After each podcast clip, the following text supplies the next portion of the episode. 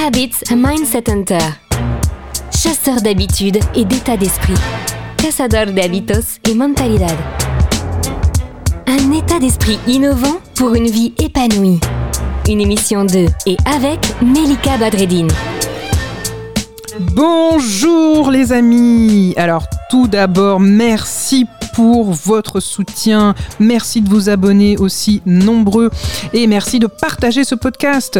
Aujourd'hui, on va parler de la notion de répétition pour les habitudes. Effectivement, la plupart des méthodes d'apprentissage vont reposer sur la technique de répétition parce qu'elle est tout simplement très efficace et très simple.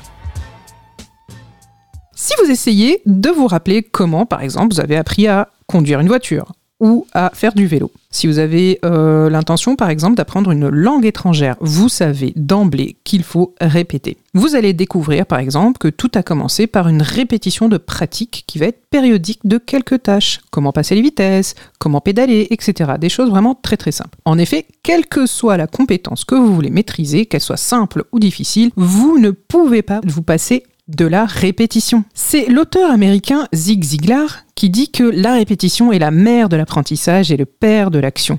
Elle est donc l'architecte de l'accomplissement. Qu'en pensez-vous? En tout cas, Charles Duhigg, dans son ouvrage Le pouvoir des habitudes, nous explique qu'il faut répéter, répéter et répéter. L'excellence n'est pas une habitude. Il est plutôt difficile d'exceller dans n'importe quel domaine et de devenir un expert. Surtout lorsqu'on arrive à bien définir les tâches clés qui nous permettent de maîtriser les choses. Sauf que chaque métier, chaque domaine ou spécificité peut être défini par un ensemble d'habitudes qu'on doit adopter de façon continue et graduelle pour l'apprendre. C'est cette continuité-là qui est l'une des conditions de réussite de la technique de répétition. Il ne faut donc pas rompre ce processus-là et dire que la, la, répétition ne fonctionne pas. Bien sûr, si vous rompez cette répétition, ça ne fonctionnera pas. C'est vrai donc que cette technique demande parfois beaucoup de temps, mais c'est aussi pour ça qu'elle est efficace.